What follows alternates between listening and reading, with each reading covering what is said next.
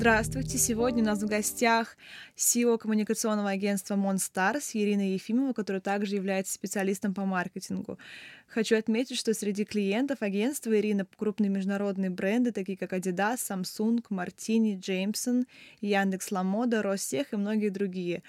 Также Ирина написала книгу «От стажера до CEO». Очень советую прочитать каждому, потому что в ней заложены все-все знания, которые Ирина накапливала в процессе своей работы. А в 2019 году они открыли направление по менеджменту лидеров мнений Monsters People. Алин, спасибо большое, что пригласили. А, я надеюсь, что сегодня мы дадим немного мотивации всем нашим слушателям. С чего все начиналось? Немножко расскажите о вашем карьерном пути. А, да, спасибо за вопрос. А, в целом, а, я изначально работала моделью на выставках довольно долгое время, когда училась в институте, и а, так сложилось, что моя подруга, эм, она знала, что в агентстве Monstars планируется проект, который, на который они ищут ищут людей а, с такой модельной внешностью, скажем так, и с хорошими коммуникационными навыками, которые смогут общаться с людьми, заводить какие-то темы и так далее. И меня пригласили на кастинг в агентство, как раз-таки меня собеседовала девушка, которая в дальнейшем стала моим партнером, Оля Пивень, она на тот момент являлась SEO э, агентства. И она меня взяла на этот проект. Я там успешно проработала пять месяцев.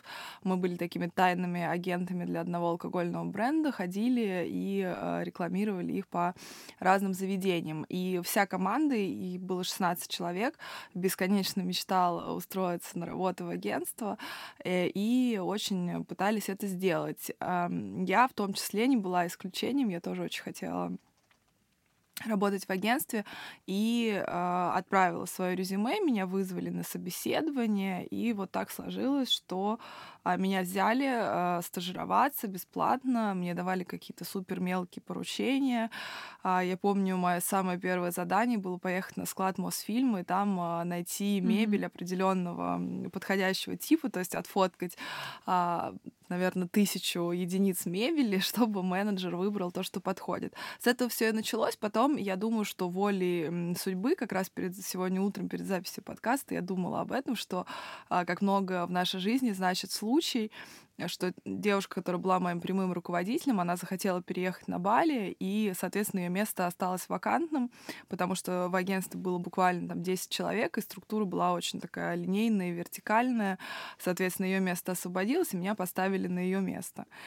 А, и с этого все началось. Дальше просто была работа, мне доверяли проекты, я их старалась, э, как показал итог, э, делать очень хорошо, успешно, а все были мной довольны.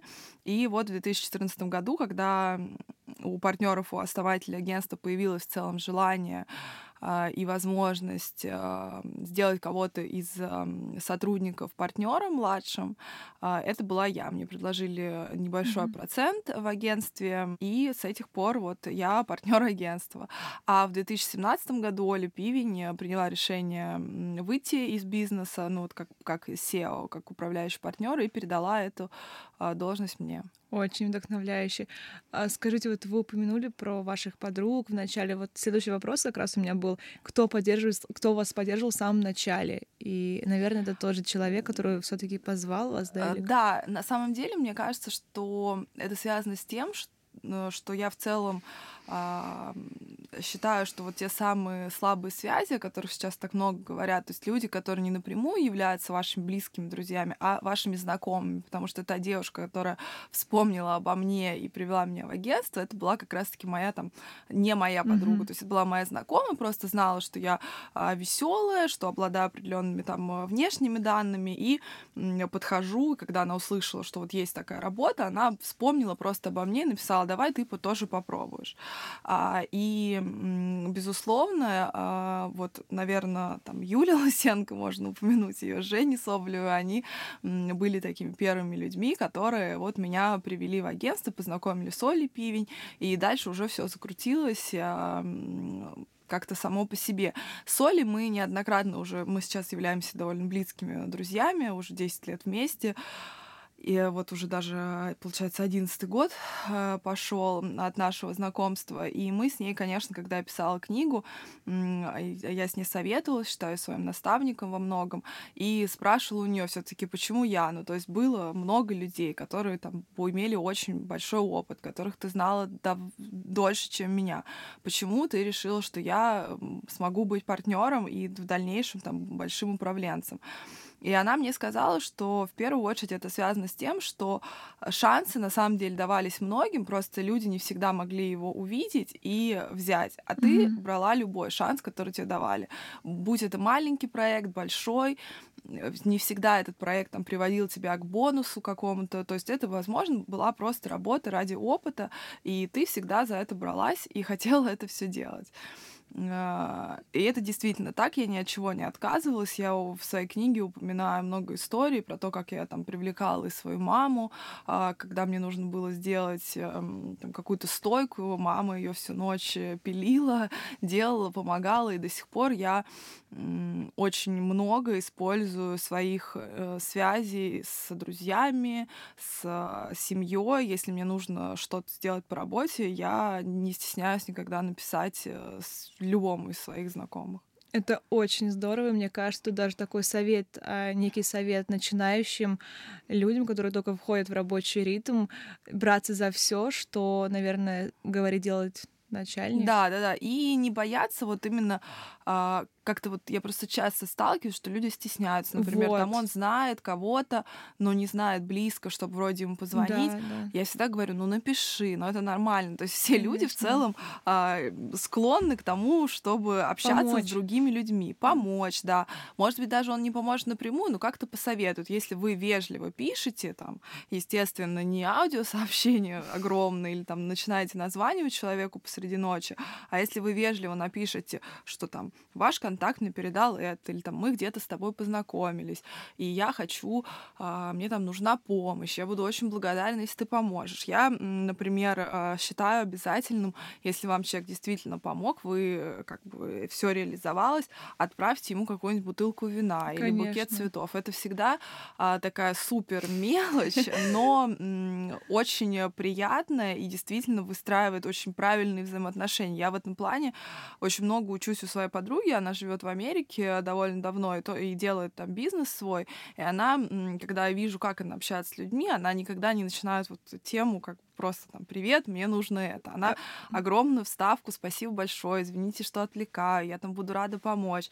И вот это вот эм, ощущение того, что ты действительно искренне благодарен человеку, я думаю, что оно очень э, крепкие связи может в дальнейшем выстраивать. Ты знаешь, я тебя сейчас дополню. А, когда я жила в Лондоне, я не могла долго найти работу, вообще найти себя, и моя проблема была, что я всегда обращалась к людям за помощью. Тут один человек мне, до сих пор я помню его совет, сказал, что тебе нужно просить совета у людей, к совету больше склонны. То есть, mm-hmm. когда ты просишь совета, ты тем самым возвышаешь человека и даешь ему понять, что он что-то значит.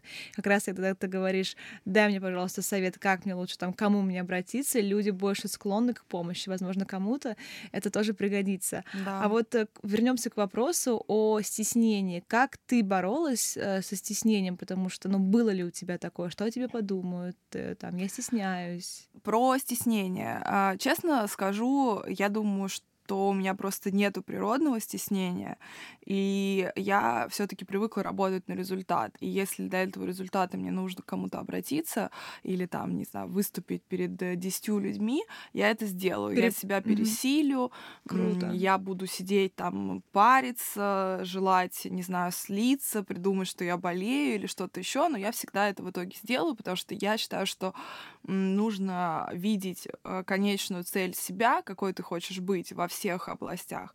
Я не знаю, хочешь ли ты там в 40 лет быть мамой троих детей. Если ты хочешь, ты должна что-то делать для этого, там, начиная с 30 не знаю, хотя бы пяти лет.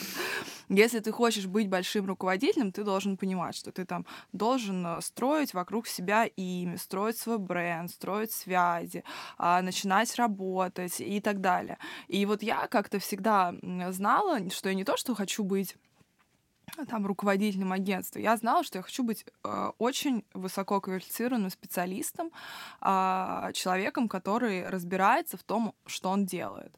И Поэтому действительно я ну, не могу сказать, что я чего-то стеснялась. Я очень горжусь тем, что я там со многими людьми, а, когда я работала стажером, с какими-то фотографами, диджеями, я с ними со всеми строила mm-hmm. отношения. Сейчас там многие из них являются моими друзьями э, или людьми, которым я могу по любому поводу написать. И я считаю, что это очень важно. И, конечно, стесняться это ни к чему, ну, то есть это не приведет вас ни к чему. Не, да, это, ну, опять же, это к вопросу о, страх, о страхах, мне кажется. Знаешь, вот ты сейчас сидишь и мотивируешь как минимум меня, когда этот подкаст выйдет, э, всех наших слушателей, но в твоем, в начале твоей карьеры были ли люди или, может, книги, вот от которых ты черпала мотивацию? А, мне сейчас сложно а, это сказать, если честно, потому что это было 10 лет назад. А, меня, безусловно, мотивировала, как я сказала, Оля Пивень, мой наставник, потому что mm-hmm. она как раз-таки обладает всеми вот этими пунктами, о которых я говорю. И сейчас люди, которые нас, например, узнают там одновременно вот сейчас, мы даже говорим одинаково, мы очень многие мысли излагаем одинаково. Конечно, она там умнее, взрослее и так далее меня, но, тем не менее, я думаю, что она во многом с точки точки зрения работы меня воспитала, потому что я э, знаю, что для нее работа это всегда такой фундамент всего остального. И мы с ней обе росли, у нас появлялись семьи, дети, еще что-то, но всегда работа была фундаментом. То есть э, мне кажется, что для меня это очень большая мотивация. И сейчас люди, про которых я там читаю их биографии разные, я понимаю, что для них вот их карьера — это такая была путеводная звезда. Это было основное, чем да. они занимались. И дальше уже как вот в детской игрушке, когда ты по уровням кладешь, то есть вот это вот сам, сам конус, это работа и карьера, а дальше ты можешь разные туда ну, вот кругляшки э, класть, э, будь то семья, друзья, я не знаю, там хобби, все остальное, но работа для меня нерушимая такая вот э, стержень. Это очень здорово. Ты большая молодец. Спасибо. А скажи, пожалуйста, есть ли у тебя четкий план, и как ты считаешь, нужен ли какой-либо четкий план, которого ты придерживаешься по жизни или в работе? Скажи, пожалуйста, а есть ли у тебя четкий план, чтобы достичь успеха в работе и в жизни? Я думаю, что, как я уже говорила э, в предыдущем вопросе, а, очень сложно там, в 18-20 лет а, решить, кем ты хочешь быть. Поэтому, Конечно. например, вот наша российская система образования устроена так, что а, в 15, 16, 17 лет подростку говорят, э, вот куда ты хочешь поступить, кем ты хочешь быть. И чаще всего люди не знают, кем они хотят быть, потому что они хотят закончить школу и что-то там делать. Поэтому я думаю, что история с профориентацией какой-то, которая там начинается с 10 лет, сейчас в более продвинутых современных школах, очень важна, что люди должны хотя бы в целом узнать, какие есть профессии. Не все должны быть врачами, не знаю, учителями и вот какой-то такой истории. И маркетологами, естественно, все хотят быть сейчас тоже пиарщиками. А, и Поэтому я думаю, что история с планом поиметь его изначально очень сложно. Он может рождаться в процессе. Потому что я также знаю многих людей, которые были менеджерами, но они поняли, что они, например, творческая личность, и вот никак не могут ничего менеджерить, они хотят быть э, в творческом полете или наоборот. А, у меня лично не было плана, как я и сказала, я просто знала, что я хочу быть специалистом. Я видела, как, как люди себя ведут, какими они обладают навыками, вот в первую очередь продюсерского какого-то характера, потому что начинала я как продюсер, э, и потом уже я поняла, что мне не хватает вот именно каких-то базовых маркетинговых знаний, которые я начала э, получать, там, учась э, где-то, ходя на курсы, лекции, читая книги, и с опытом, безусловно, потому что опыт это, я думаю, такое тоже основное, что нам дается а, для того, чтобы стать э, специалистом хорошим. Но какие-то установки, какие-то ценности, которые вы несете, они, безусловно, должны быть с вами с самого начала. И мои лично ценности это всегда было отсутствие лени. Я в целом вообще не считаю себя ленивым человеком. А, и вот такая какая-то правильная безотказность э, не когда на тебя садятся и начинают ездить, а когда ты понимаешь, ради чего ты это делаешь. Да. И восприятие того, когда люди говорят, я не буду это делать, там, доплатите мне лишний час работы, меня всегда очень удивляет, э, потому что в первую очередь, ну, как бы вы получаете зарплату, вы получаете опыт, и вы получаете возможность как-то развиться для самой себя, для самого себя. А вот эта история с мелочным какой-то бытовой историей, я всегда не понимала и всегда была таким большим противником. Даже до сих пор, когда люди мне на собеседованиях начинают сразу спрашивать, а где я сижу, а где у вас тут столовая, и а, доплачивают ли мне за такси, меня это всегда очень сильно удивляет, потому что лично я такими вопросами вообще не задавалась никогда я думала о том, что мне нужно работать, много работать, мне нужно делать крутые проекты, мне нужно этим гордиться, я хочу об этом рассказывать, а, я хочу, чтобы все знали, и я сама знала, что я молодец. Ты молодец. Скажи, пожалуйста, ты знаешь, а, этого вопроса нету в списках, но так как я тоже основатель своего проекта, мне очень интересна данная тематика. А, вопрос выгорания. То есть ты говоришь много работать, и там, безусловно, чем больше ты работаешь, тем больше будет результат. Но бывает такое, что дни бывают, допустим, mm-hmm. мы не роботы, и это нормально, что руки опускаются, тебе не хочется не отвечать на звонки, ничего не делать. Нормально ли это? Ну да, я ответила, что это нормально, но да. насколько а, часто это может быть и как с этим справляться, если, допустим, ты в это состояние вошел и не можешь оттуда выйти? Mm-hmm. Было ли у тебя такое?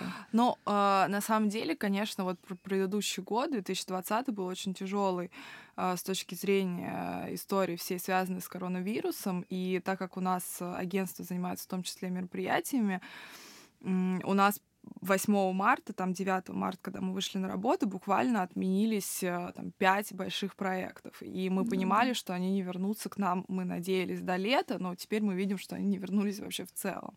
И непонятно, что будет в этом году. И тогда я впервые почувствовала, что у меня не то чтобы э, собственное выгорание, у меня нет вот этих экстра сил на мотивацию команды. Потому что в первую очередь э, мне важно, чтобы люди ну, как бы верили в то, что все будет хорошо. И э, моя задача как руководителя — это с ними общаться, мотивировать, как-то вот даже условно в мелочи быть бодрой на статусе в понедельник. То есть, естественно, э, часто наши вот эти проблемы, у нас там еще были определенные проблемы, естественно, финансового характера, потому что отменились проекты, задержались какие-то оплаты, и вот эта общая какая-то паника э, сеялась. И я тогда поняла, поняла, что я просто должна понять, что это моя работа, это моя должность, это мое дело, и я из себя вытаскивала вот эти вот позитивные эмоции. Это самыми какими-то банальными приемами из серии утренний душ, а, включить громко музыку, потанцевать какую-то приятную. А, я еще помню этот прием из э, школы, это какой-то там приятный напиток, который тебя будет мотивировать Кофе. встать, да, из кровати и дойти до кухни 嗯 безусловно, выгорание существует, а просто нельзя себя в этом состоянии излишне долго тянуть и э, говорить, что ну вот я выгорел, это нормально, я буду, не знаю, там три месяца ничего не ну делать, ну, да, мне конечно. грустно. Вот это, мне кажется, неправильно. Когда ты э, в пятницу вечером понимаешь, что ты очень много всего сделал, ты просто устал и ничего не хочешь делать больше, не знаю, записывать э, посты, э, сторис, это абсолютно нормально и никакого ужаса в этом нету да. лично для меня. И мои способы вот восстановить энергию, они, опять же, довольно банальны, но это то, что я люблю. Я люблю массажи, я люблю спа, я люблю ходить к косметологу. Конечно. А, я очень люблю проводить время со своей дочкой, потому что она меня ну, бесконечно вдохновляет, и с мужем. И вот когда мне прям совсем очень плохо, я прихожу домой, обнимаю свою дочку, включаю какой-нибудь Бетховена, и все. И я понимаю, что у меня батарейка начинает заряжаться. Класс. А, и вот это то, что я делаю. Я просто знаю, что очень многие люди, они говорят, все, я выгорела, я в депрессии, начинают пить, тусоваться, вот как-то стараться вот, ну... Окружать делать, себя неправильными людьми. Тоже. Делать ровно то, что там более к 30 годам уж точно понимаю, что не это является расслаблением. А приятная книга, кино, компания, какая-то там бокал вина хорошего тоже, но точно не вот эти загулы прогулы а, и все остальное. Но это понимание, я думаю, что все нормально, что этот процесс все переживают, но оно приходит, наверное, вот ближе там, к 30 годам, когда ты понимаешь, что там в любую тусовку ты предпочтешь э, сну, например, восьмичасовому. Спасибо тебе огромное, что поделилась. Мне кажется, очень важно будет услышать то, что ты сказала сейчас нашим слушателям. И я хотела вернуться к вопросу мотивации, буквально немного спросить, какими способами ты мотивируешь команду. На самом деле это будет даже приятно услышать тем, кто, у кого нет своей команды, но в принципе ты когда приходишь в компанию, или если ты работаешь в офисе, а тебе должны исходить положительные эмоции, ты должен мотивировать своих друзей, свою семью. Как бы, ну, поэтому мы люди, поэтому с нами комфортно общаться. В твоем случае, как ты мотивируешь свою команду? Какими-то, может быть, куда-то, может быть, вы выходите или какими-то финансовыми да, а, мы хотели очень сильно начать как раз-таки куда-то выходить, но все это не получилось из-за коронавируса. Я считаю, что а, история с тем, когда вот там есть человек руководитель, значит, он ходит на всех, кричит и всем ставит задачи. Это абсолютно уже мертвый жанр, которого, ну, я думаю, что в современном мире, мире не существует или не должно существовать. А мотивация команды заключается в общении, в построении вот тех самых каких-то софт связей, а, это разговоры с кем-то, если ты видишь, что человек а, там устал, дать ему несколько дней day off или предложить ему пойти в отпуск. Мы в агентстве ввели пятничный бокал, так называемый. Это классно. да, когда мы по пятницам все могут пить свой алкоголь, который они принесли, или там как-то собираться группами, что-то покупать, и допускается с 6 часов пятницы в офисе все пить. А, мы даже во время пандемии проводили статусы, мы старались как можно чаще, чаще созваниваться по Zoom, чтобы люди видели друг друга и вот э, сохраняли а, в целом эту связь. Но я думаю, что основная мотивация все-таки это возможность э, чувствовать себя важным и а, то, что все твои идеи будут услышаны.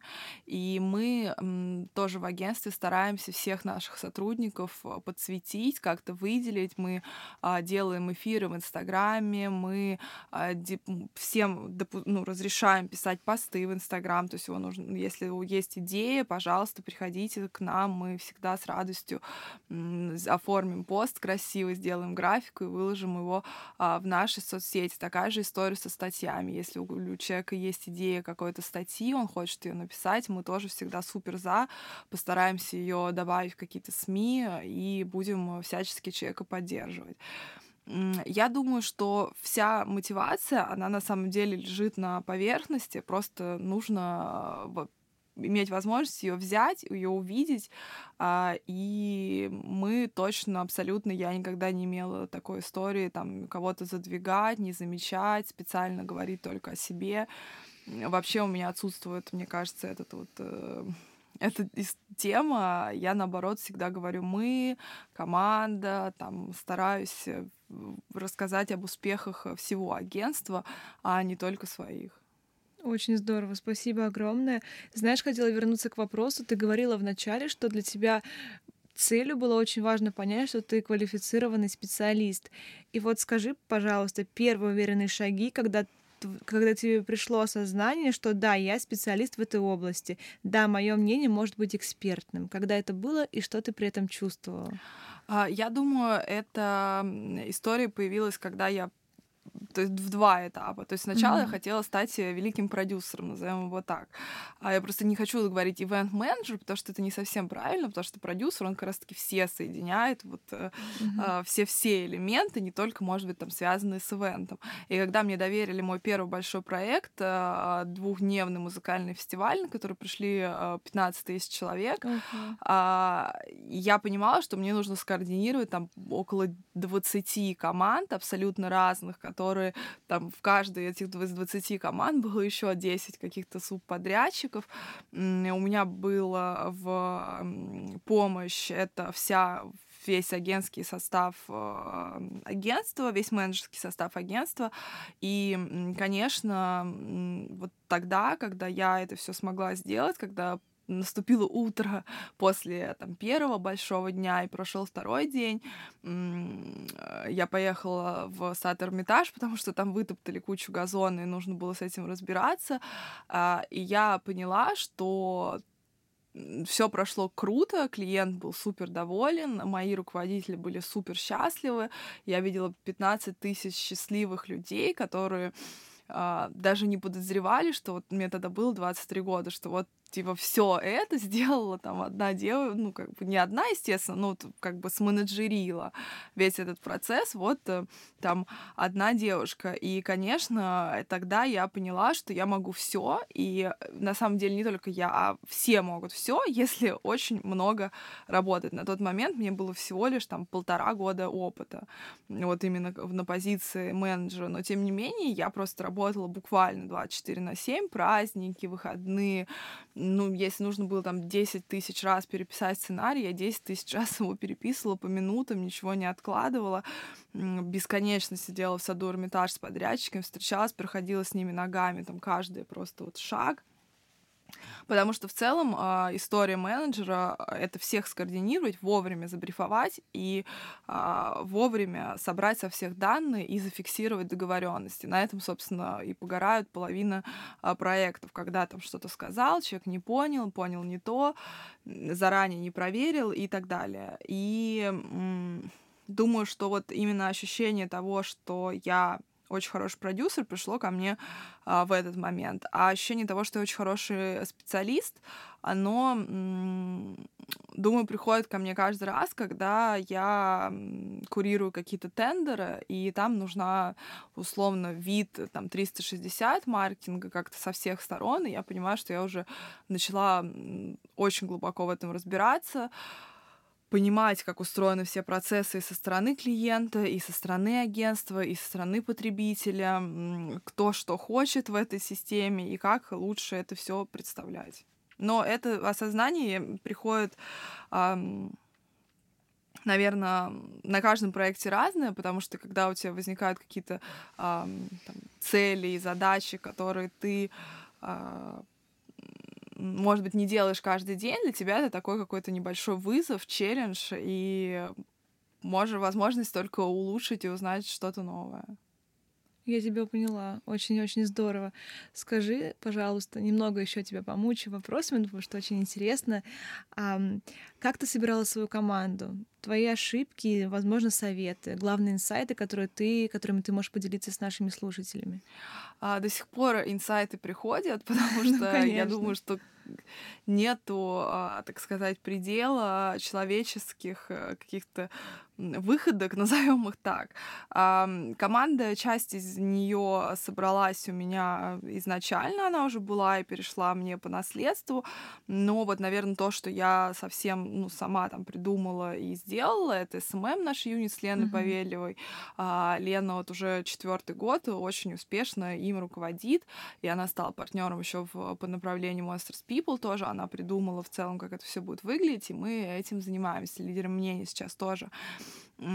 ну и полностью она курирует SMM. А, я думаю, что я, во-первых, верю в работу с друзьями, если эти друзья имеют с тобой одинаковые цели и задачи. И вот Лена — это изначально моя близкая подруга, которая в дальнейшем стала SMM-специалистом, и в дальнейшем я подумала, а почему бы нам не работать вместе, если у нас в целом есть одинаковые какие-то жизненные ориентиры. И моя еще одна подруга Теона, она как раз-таки занимается вот нашими конференциями. Тоже я знала, что она э, хочет э, работать, что у нее есть большое желание много э, всего делать, и, соответственно, мне с ней комфортно было работать. Но чему я научилась, что если э, лучше всего с человеком обсуждать базово, он готов реально очень э, трудиться, очень много работать и как бы становиться большим специалистом. Если он не готов, если он хочет какой-то там базовый уровень, то, скорее всего, если это твой друг, ты вечно будешь его тащить, mm-hmm. как-то там что-то за него делать, а, бесконечно вписываться. Э, ну, и опять же, это, наверное, там ленивых людей действительно нужно увольнять сразу. То есть тех, кто там просыпает, mm-hmm. что-то у него постоянно какие-то проблемы, а, что-то ломается, рушится. То есть я понимаю, что, наверное, есть такие люди там под названием человек беда, но не уверена, что у меня есть силы с этим а, разбираться, потому что все-таки мы находимся на работе, и если там это один раз происходит, это можно понять. А есть люди, которые, ну, у нас были там, при том, что это как раз-таки практически всегда были какие-то наши друзья, которые просто пропадали на неделю там с выключенным телефоном. Мы угу. нам пыталась, мы пытались дозвониться там до родителей, узнавали, что не знаю, человек просто там загулял, запил, я не знаю, что-то еще. Ужасно. Поэтому да, работа с друзьями должна быть, а, ее не надо бояться, но, конечно, она, наверное, как и все, в целом важен баланс и какой-то правильный изначальный разговор. И, конечно же, нужно искать людей, близких тебе по духу в первую очередь. Но да, я думаю, конечно. что это уже тоже такая данность, об этом знаю, написано миллион книг, и все уже великие руководители об этом сказали, что э, в первую очередь нужно смотреть, чтобы человек соответствовал ценностям твоим, а, ценностям компании и вот подходил по какому-то своему лайфстайлу, потому что у нас тоже был опыт, когда мы брали больших специалистов, но вот, ну, как бы вообще не складывалось. Но это как, наверное, человеческие отношения. То есть э, очень сложно там найти человека, с которым ты вот э, сразу у вас все сложится. Также и сотрудников. Но, естественно, если вы базово на каких-то вот самых таких базовых уровнях э, понимания жизни расходитесь, там, я не знаю, человек к нам приходит, говорит, я хочу работать а, с 9 а, до 6, он нам сразу автоматически не подходит. Ну, просто потому что это не, как бы, ну, не маркетинг, это как бы другой какой-то специалист, это нужно быть врачом, учителем, а, работать в Сбербанке, в кассе. Ну, то есть где-то вот, где у тебя нормированный день. Я не могу обещать ни одному человеку, что он с 9 до 6 или там с 10 до 7 будет работать. Поэтому, соответственно, такие люди нам ну, совершенно не подходят сразу. Нам не подходят люди, которые там не хотят э, развиваться, которые говорят, я вот сейчас получаю свою зарплату, мне вообще супер, я ничего не хочу больше делать, и не надо мне вообще нагружать дополнительно работы. Тоже сразу не, автоматически не подходит. Но даже прям говорят настолько прямо. Да, да, ну почему человек может прийти и сказать, угу. я, у меня, не знаю, учеба, 53 хобби, и я работу рассматриваю как работу. Я хочу прийти и уйти в, там, в 6 часов, закрыть ноутбук, выключить телефон и не отвечать. Ну, соответственно, человек такой нам не подходит, конечно ну, же. Я тебя услышала, хорошо. Ты знаешь, а, хочу у тебя спросить совет нашим слушателям, которые вот опять же на начальном этапе, они только там ищут себя или, возможно, работу. Скажи нам, спорт, сон, питание, что важнее? Как тебе удается совмещать карьеру, семью, себя? Что посоветуешь 20-летним девушкам в начале карьеры или семья? А, да, знаешь, это интересный вопрос, потому что передо мной никогда не стояло такого выбора, слава богу.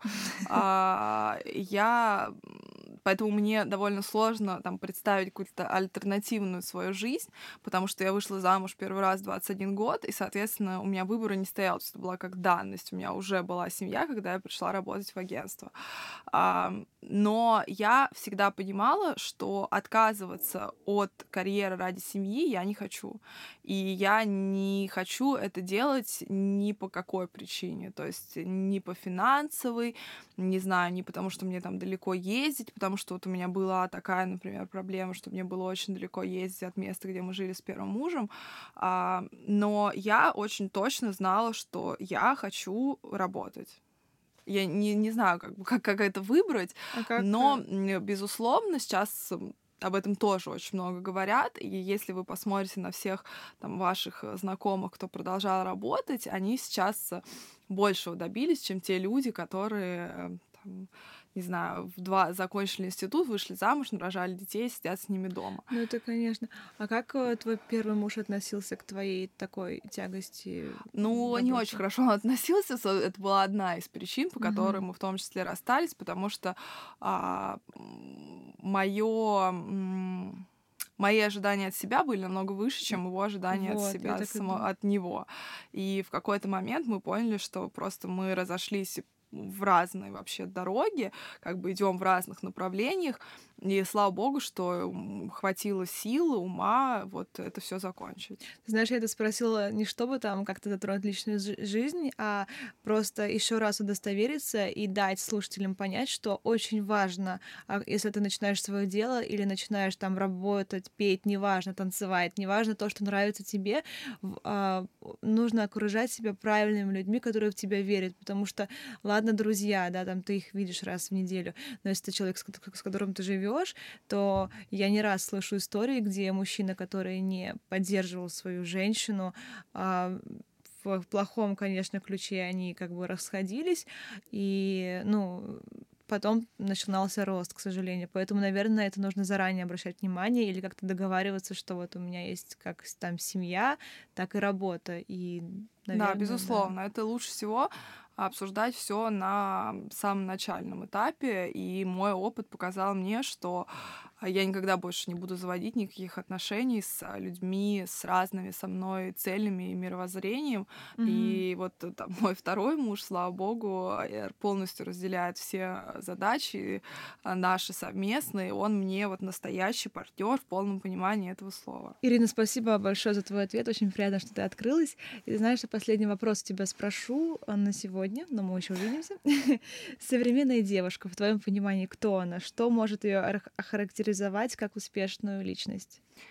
А, да, спасибо э, за наш разговор. Действительно очень интересный. Я правда надеюсь, э, то, что то, что мы обсудили, это кого-то вдохновит, э, сподвигнет прямо сейчас что-то делать и, может быть, искать человек, людей, человека близкого, который будет иметь а, с вами одинаковые цели а, по жизни. Современная девушка а, для меня это, безусловно, человек чем-то увлеченный.